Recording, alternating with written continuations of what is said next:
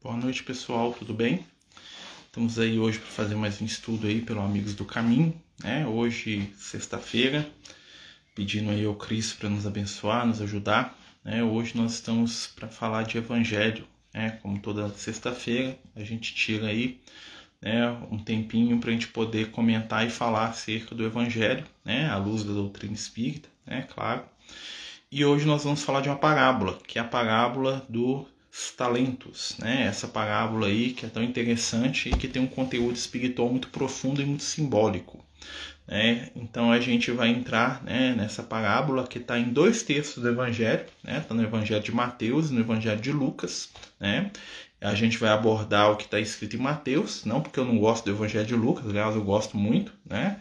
mas porque assim existe um, um, algumas diferenças nela que a gente vai explicar aqui também. Né? E o objetivo da, de falar de Mateus é porque é mais fácil, né? ela é mais tranquila para a gente estudar aí dentro do objetivo da noite aí. Né? Lembrando aí a todos, né, que claro que a gente está trazendo aí a nossa visão, o nosso entendimento, né, e de maneira alguma a gente quer fechar questão sobre nada, né? O Evangelho ele é, como diria o próprio Cristo, né, de livre interpretação, né?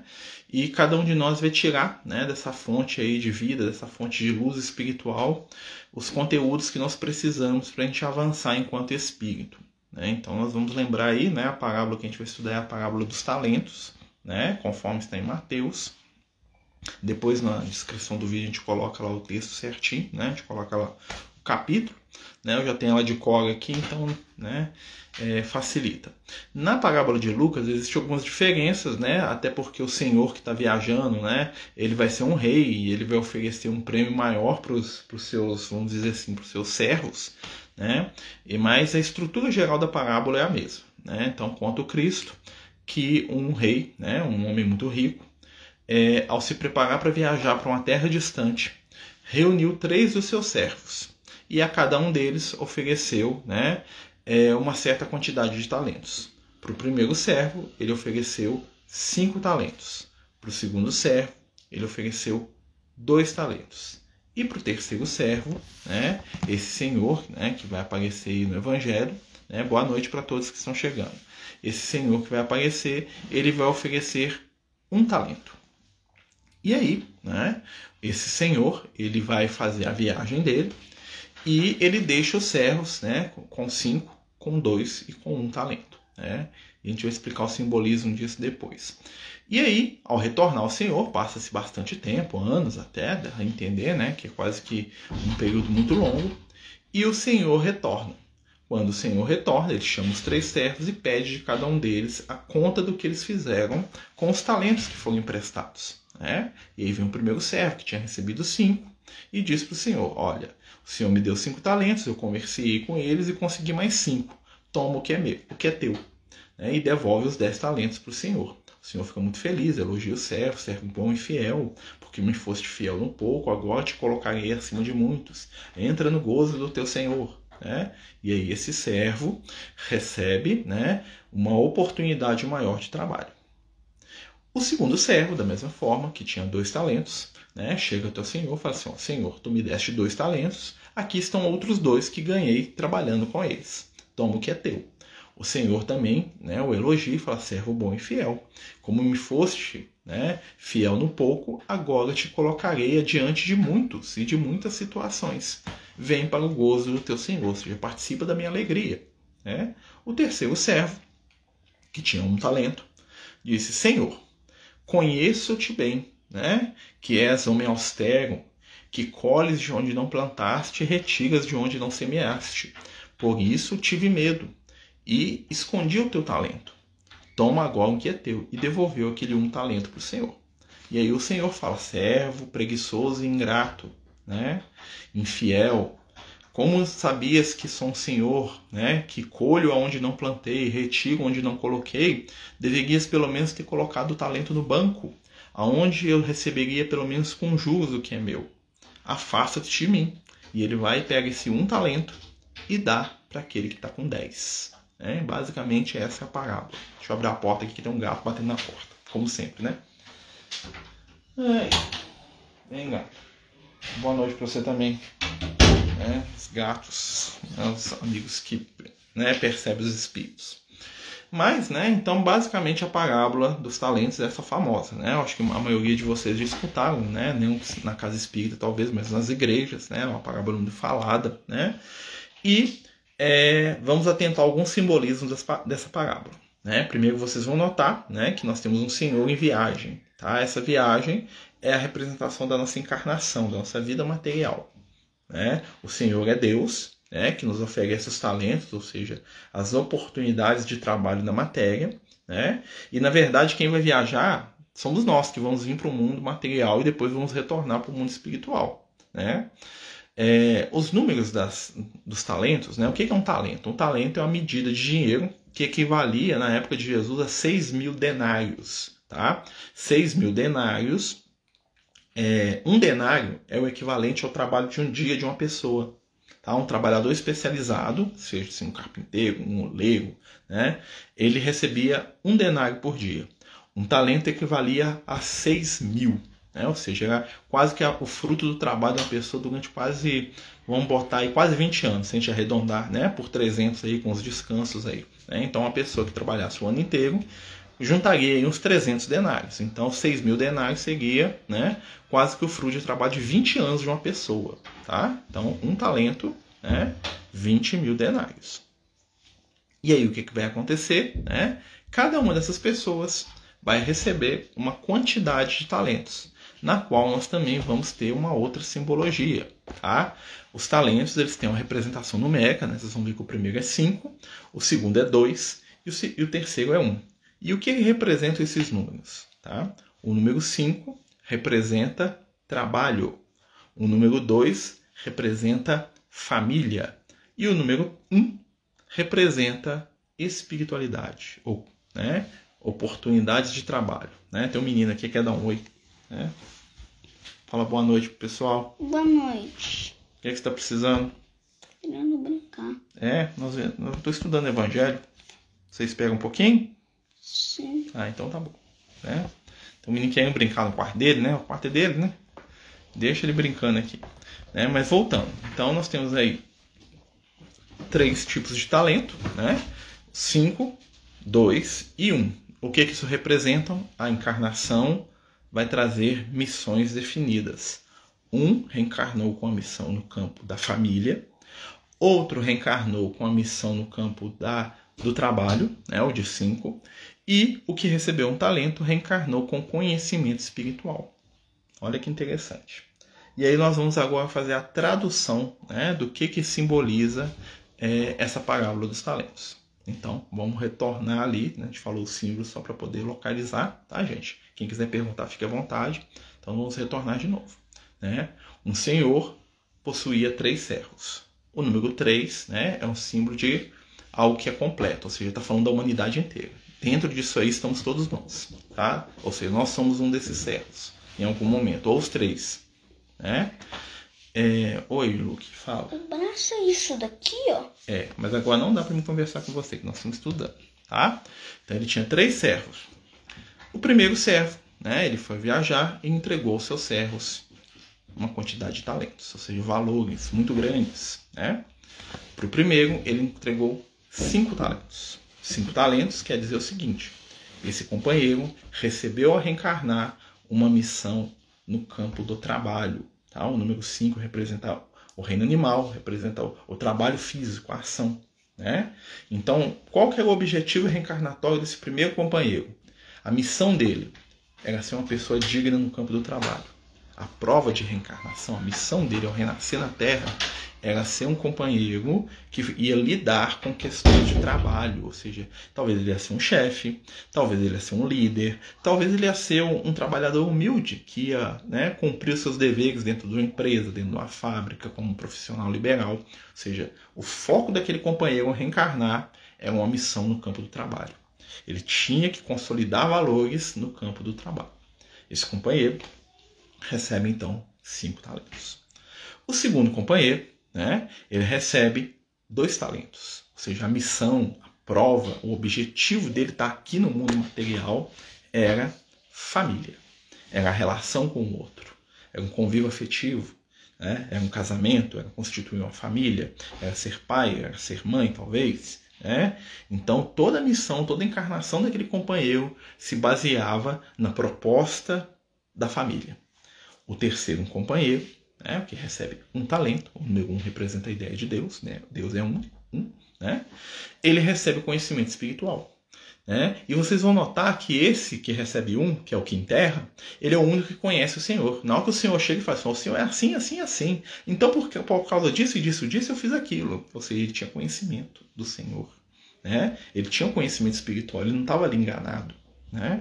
Então ele recebe a oportunidade de reencarnar, de renascer, né? com profundos conhecimentos e oportunidades de aprendizados espirituais. Talvez é um líder religioso, um padre, um pastor, um líder de uma religião famosa, né? um espírita que faz palestra, que faz estudo, né? Então ele tem o número um. E aí passa-se o tempo, ou seja, a experiência reencarnatória vai passando, né? E chega o momento deles encontrarem com o Senhor de novo. O Senhor retorna. Na verdade, não é o Senhor que está retornando, eles voltaram para o mundo espiritual. E quando eles retornam no mundo espiritual, é o momento de se aferir o quê? O resultado das ações deles encarnados. Então, o primeiro companheiro, né, que recebeu é, a missão né, de trabalhar, né, de ser um membro útil da sociedade, de ser um trabalhador, de ser um companheiro que, através das ações produtivas, ele ia contribuir para o mundo, chega até o Senhor e fala: Senhor, o Senhor me deu cinco, a minha missão era trabalho. Né? Eu fiz o melhor que eu pude e multipliquei. Através do trabalho, eu construí novas situações, eu transformei, eu modifiquei, eu fiz coisas boas. Né? Então, os cinco talentos que o Senhor me deu se transformaram em dez. Ou seja, eu multipliquei a minha força de trabalho. E o Senhor fica feliz, servo bom e fiel. Como me foste fiel no pouco, aí ninguém entende, né? Por que, que o cinco é menor que o um?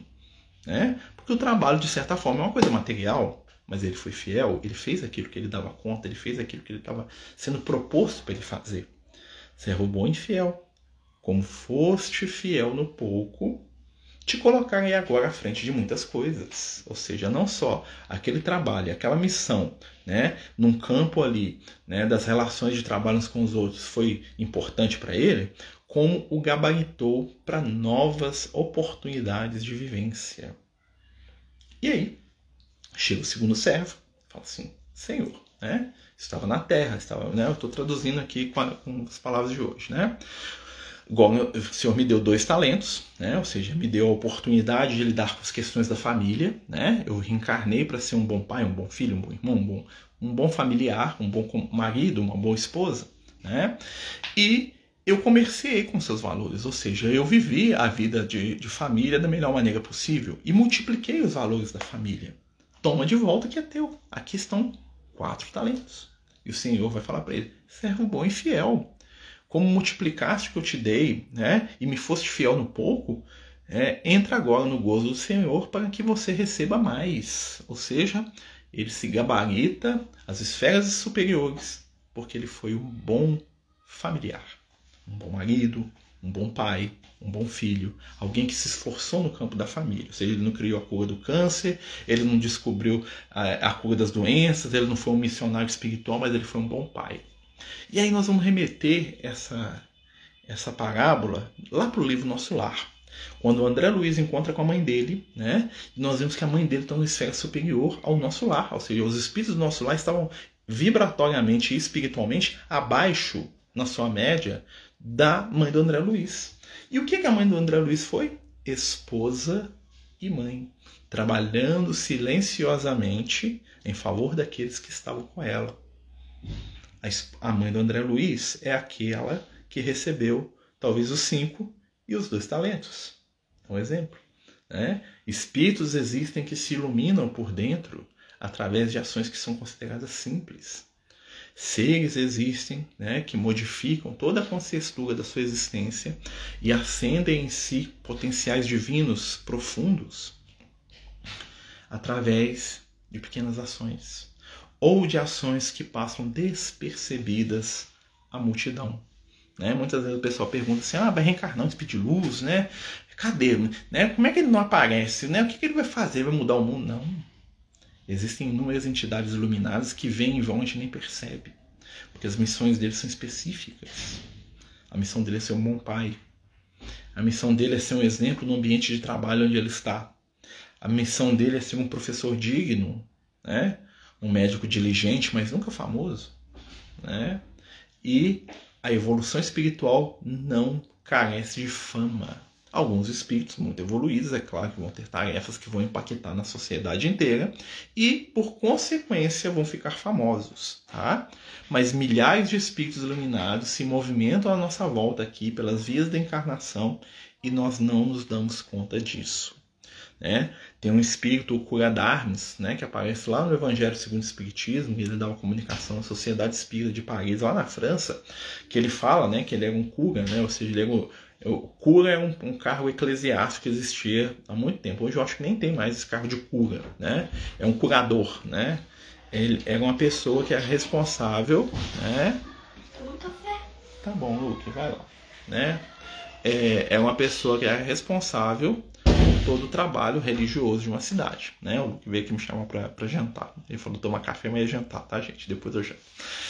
E aí, é, esse espírito, né, que tinha uma. Ele era muito famoso na França, tanto é que ele foi considerado santo depois que ele morreu. Ele fala assim, num dos textos dele no Evangelho, no Evangelho segundo o Espiritismo, que quando ele chega no mundo espiritual, muitas pessoas que pediam as coisas para ele, né, ou seja, pessoas que eram pobres, humildes, que pediam as coisas para ele, né, em determinado momento. Né, Ô Luke, aqui ó, agora eu não vou, tá? Eu só vou na hora que eu acabar aqui. Não tem problema, na hora que eu acabar eu vou, tá bom? Então tá, vai lá com Deus. Fecha a porta, por favor. Então, em determinado momento, né, esse espírito, né, ele fala assim, olha, muitas pessoas que eu tive contato aqui comigo enquanto encarnado, né, e que me pediam as coisas que eu ajudava, agora aqui no mundo espiritual que eu vejo quem eles são de verdade, a grandeza deles, eu fico diante deles de joelhos. Né? Então, ou seja, muitas pessoas simples, humildes que conviviam com ele, né, eram entidades iluminadíssimas que ele ajudava achando que ele estava fazendo muito, mas na verdade eram espíritos superiores a ele, que por sua vez agora, né, ele que tinha que ir lá pedir para essas entidades ajuda. Né? Então, são esses casos assim. Né? Nós estamos falando aqui, para quem está chegando, gente, nós estamos falando da, da parábola dos talentos. Tá? E aí nós vamos falar um pouquinho do último talento. Né? O último servo, é interessante que ele se aproxima né, do Senhor e, como a gente já falou, né, ele tem um diferencial dos outros dois ele conhecia muito bem não só o que o Senhor fazia, mas como ele agia, né? E isso deu medo nele. Olha que interessante, né? Então ele fala assim: olha, é, sei que és um Senhor severo, né? Que retiras aonde não plantaste, né? E colhes aonde não semeaste. Por isso tive medo. Olha que interessante, né? Então esse servo ele recebeu o que? A missão reencarnada, conhecimento espiritual. Mas ao invés de usar essa missão de conhecimento espiritual em favor de si e do próximo, é, o primeiro movimento dele ao saber as verdades do espírito enquanto encarnado né, foi ter medo. Ao conhecer né, e entender, né, claro que não, não tudo, porque ninguém sabe tudo, né, ao conhecer e entender os mecanismos divinos, esse companheiro se assustou com a responsabilidade, talvez. Né? Ele se assustou né, com os deveres de consciência que isso pedia para ele. E o que, que ele fez com esse conhecimento, com essa oportunidade de iluminação? Ele enterrou. Enterrar é algo muito interessante. Né? Ah, quando a gente fala enterrar, nós temos a questão do, da sepultura e nós temos a questão da semente. Né? Ou seja, o que, que ele fez? Ele deixou para depois. Ele não movimentou o recurso espiritual do conhecimento que ele tinha. E quando ele chega até o Senhor, né? E o, e, eles, e o Senhor fala assim: é, realmente, você sabia, né? Que eu sou assim, que eu sou assado, né? E você nem para colocar isso aí no banco para render alguma coisa, ou seja, você não fez nada, meu companheiro, com o conhecimento que eu te dei. Você não fez nada com a oportunidade de saber as questões espirituais que você recebeu. E isso é uma lectiva para a gente hoje. Nós somos espíritos hoje que sabemos muito mais do espiritual do que em outras encarnações. E aí o que, que o Senhor faz? Ele retira o talento daquele que tinha um e dá para o que tem dez. Interessante isso, né? Ou seja, aquele espírito laborioso, que venceu as missões no campo do trabalho, que se tornou digno através do esforço, na próxima existência, além de ser um ótimo trabalhador, ele vai ter conhecimento espiritual também. Olha que interessante. né? E isso é bastante emblemático, porque se a gente for analisar bem, o que recebeu mais foi, foi o que recebeu um talento, não o que recebeu cinco. Né? Mas o que multiplicou mais né, foi o que recebeu os cinco, porque ele agiu com aquilo. Então, na nossa caminhada de evolução, no nosso aprendizado, na nossa vida, né, muitas vezes o que importa para a gente não é o que nós temos, mas é como nós usamos. Né? Meus amigos, nós estamos estudando aqui parábola dos talentos, tá? Tá lá no Evangelho de Mateus, né? Nós estamos falando aqui dos moços que tinham talentos, né? E a gente está trazendo aí a, a explicação dos amigos espirituais que eles me ensinaram aí, eu estou dividindo com vocês.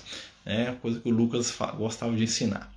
Então, o que, que acontece? Né? Os talentos são os valores com os quais nós vamos reencarnar as missões. Né? Cinco talentos, missão no trabalho. Dois talentos, missão na família. Um talento, missão nas questões do espírito. O que recebeu cinco, trabalhou, multiplicou, agiu.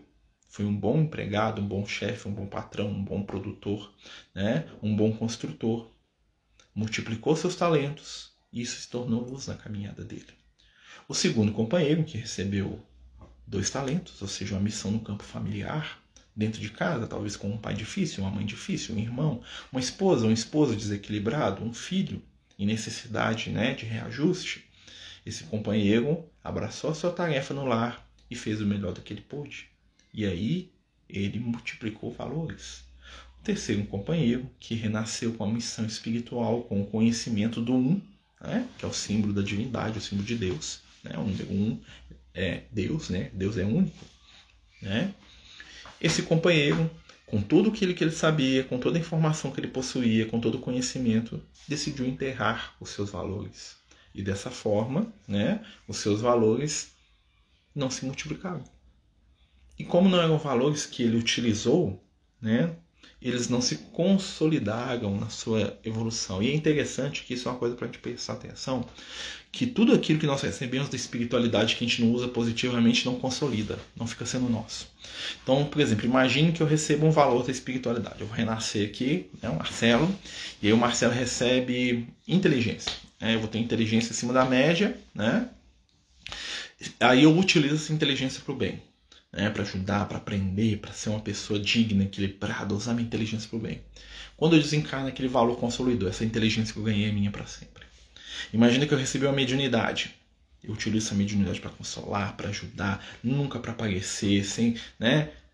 Utilizei aquilo, a mediunidade se torna conquista minha. Ela é minha. Eu não preciso ganhar da espiritualidade. Se eu reencarnar por natural, eu vou ser inteligente, eu vou ser um bom médico. Mas imagine que, por outro modo, eu recebi inteligência e eu usei essa inteligência para passar a perna nos outros, né?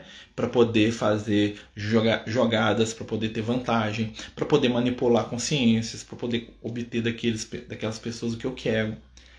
Eu não vou consolidar esse valor. Aí na próxima encarnação, essa inteligência, tchau para você. Você não tem, você não a conquistou. Os valores espirituais, eles são nossos por empréstimo e à medida que a gente usa no bem, eles se consolidam como fatores da nossa intimidade. É isso que é a grande questão. Então, às vezes, a gente reencarna e, por exemplo, eu não tenho um determinado valor. Eu faço, um amigo espiritual, vocês podiam me ajudar e me dar a oportunidade, por exemplo, de eu ser um médico. Reencarnei, né? Nunca fui médico, né? Eu queria. Espiritual, beleza, você vai ter a oportunidade de estudar, de correr atrás, de ser um médico reencarno, né? E aí eu vou estudar, em vez de estudar, eu vou pra festa, né? Eu empurro a barriga, eu sou, eu, né, eu viro um médico meia boca lá que não quer fazer nada de útil para ninguém, que só quer fingir que trabalha, né? O que, que vai acontecer quando eu chegar no mundo espiritual? Essa oportunidade vai estar perdida.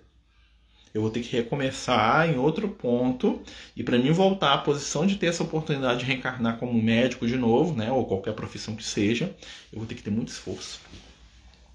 Então, dessa maneira, aí, nós vamos entender que os talentos são as oportunidades. E o que importa é aquilo que nós fazemos com eles e como nós os multiplicamos. E como é que a gente multiplica os nossos talentos? Né? Quais são os nossos talentos? É uma coisa para a gente poder pensar. O que, que eu tenho de bom? Né? O Cristo nos ajuda a multiplicar os nossos talentos. E aí essa parábola conecta diretamente com a parábola da multiplicação dos pães e dos peixes. Os pães e os peixes não foram multiplicados magicamente. Jesus nos incentivou, naquele momento, né, as pessoas que estavam lá, a trabalhar nossa capacidade de compartilhar. Cada um doou o que tinha, multiplicou-se o valor e ainda sobrou, sem que havia-se havesse necessidade de nenhum fenômeno místico ou mágico da parte do Cristo. Apenas um fenômeno de trabalho de intimidade. É o maior milagre que não foi milagre de Jesus. Né? Claro que outras situações sobrenaturais aconteceram, mas nesse caso particular não né? Que é a multiplicação dos peixes, foi fazer o pessoal tirar o escorpião do bolso e dividir o que já tinha. Quando todo mundo daquelas duas multidões, porque ele fez duas vezes, né, começaram a dividir o que tinha, deu para todo mundo e sobrou. Interessante, né? Então a questão do talento está em como nós utilizamos os valores que possuímos em favor do outro, para que ele se torne eterno na nossa intimidade. Então, se eu receber a riqueza, né, como eu trabalho essa riqueza? Apenas para satisfazer os meus prazeres, os meus desejos, as minhas vontades, ou eu uso essa riqueza para gerar né, bem-estar para aqueles que estão à minha volta. Eu trabalho, eu emprego, eu movimento, eu distribuo, né, eu multiplico, né, e essa, multiplica, essa multiplicação da riqueza favorece quem está à minha volta, eu guardo tudo para mim. Isso vai dizer se eu vou conseguir dar valores de riqueza para a eternidade. Né? O conhecimento, eu sei um monte de coisa, mas eu não divido nada com ninguém, eu não ensino, não divido, não quero. Né? Então esse conhecimento está morto. Esse conhecimento vai desaparecer. Mas se aquilo que eu sei eu divido, mesmo que seja pouco, eu estou consolidando valores, construindo relações, transformando né, movimentos espirituais na nossa vida. Né, meus amigos? Estamos aqui falando, né, conforme a gente diz aqui, né, da parábola. É, Parábola dos talentos, eu tô até viajado aqui, gente, desculpa, tá? Então, assim, é uma parábola muito pequena, travou aqui um pouquinho, voltou. É uma parábola muito curtinha, ela tem ali um conteúdo espiritual muito profundo, né? Que é o conteúdo da nossa vinda ao plano físico, com as potencialidades que nós carregamos, né? E ela representa pra gente toda a nossa construção espiritual, né? Os talentos são os nossos valores, são as nossas missões reencarnatórias. Lembre-se sempre disso é descobrir os nossos talentos, trabalhar as nossas potencialidades espirituais é fundamental. Então, meus amigos, né, se alguém quiser fazer alguma pergunta, algum comentário, nós estamos abertos aí. Né? Como eu falei, é uma parábola pequenina, né, mas a questão não é o tempo, e sim a profundidade do estudo. Né? Não é uma parábola que vai trazer uma reflexão. No Evangelho de Lucas, nós temos algumas diferenças né? Boa noite, gente. Nós já estamos quase que terminando aqui, mas vai ficar tudo salvo, viu? Nós estamos falando da parábola dos talentos, né? No Evangelho de Mateus, né, ela é bem mais simples. No Evangelho de Lucas, né, é, Jesus vai mudar o, te, o termo é, talentos por minas, tá? Mina é uma outra medida de, de, de valor, né? E essa história vai ter mais detalhes, né? Nós vamos ver o, o, o Senhor quando ganha, ele coloca os servos à frente de uma cidade, uma coisa assim, né? mas a gente sabe que a diferença é mesmo de, de lembrança. Né? Vamos lembrar que quando o Evangelho foi escrito, né, nós temos ali a memória né, e a vivência de muitos companheiros que conviveram com Jesus, mas que foram contadas histórias anos depois. E à medida que essas histórias foram contadas, um detalhe, uma forma de expressão, uma situação diferente foi sendo colocada. Né? Não há que, que pensar que são coisas, né, é, uma está certa e a outra está errada. E sim, são lembranças diferentes. Às vezes, duas pessoas que tiveram a mesma experiência né, lembram da situação né, de maneiras diversas uma das outras. Né, porque cada um vai focar numa determinada situação e lembra, né? Mateus ele esteve lá e viu, viu Jesus. Ele, mesmo assim, ele escreve décadas depois, né? Como é que ele lembra uma coisa que passou décadas? Ele lembra mais ou menos. O Lucas ele não teve com Jesus, ou seja, ele escutou essa parábola, né? De segunda mão, né? O Lucas ele não conheceu Jesus, né? Quando o Lucas ficou cristão, Jesus já tinha desencarnado, já tinha ido para o mundo espiritual. Então o Lucas ele vai pegar o, as experiências de Jesus, né? Daquelas pessoas que conheceu. Conta para mim essa história. Ele ia lá, né? É... E escrevia. Quem são as pessoas que atualmente recebem um talento? Nós, nós todos que temos a oportunidade do conhecimento espiritual, nós podemos dizer que nós recebemos um talento. Né? Nós recebemos o conhecimento, nós sabemos da imortalidade, nós sabemos que a vida continua, nós sabemos da reencarnação. Né? Então nós temos um conhecimento espiritual. E aí, o que nós estamos fazendo com esse conhecimento? Estamos enterrando ou nós estamos multiplicando isso como valor para a nossa vida? E como é que a gente multiplica o conhecimento espiritual? Primeiro, vivendo de acordo com aquilo que a gente sabe. Né? Por exemplo, eu sei que nós somos espíritos imortais. Eu sei que nós somos espíritos que vão reencarnar. Né? Então eu tenho que viver, né? isso vai impactar na minha vida de alguma forma. Jesus falava em parábolas porque o povo daquela época não tinha entendimento para ouvir a verdade nua e crua. Nem tanta verdade nua e crua, meu amigo. O que acontecia é que Jesus adaptava o ensinamento para o nível intelectual das pessoas. Eram pessoas muito simples, né? Então os grandes conceitos, conceitos muito profundos, às vezes iam dar um nó na cabeça daquelas pessoas. Então Jesus, o que, que ele fazia? A parábola, de certa forma, é mastigar um conceito, né? simplificar um conceito sem perder a essência, para que aquelas pessoas pudessem entender.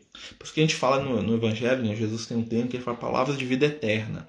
Né? O que é a palavra de vida eterna? É algo que você estuda há mil anos atrás e te ensina, e daqui dez mil anos vai ensinar também.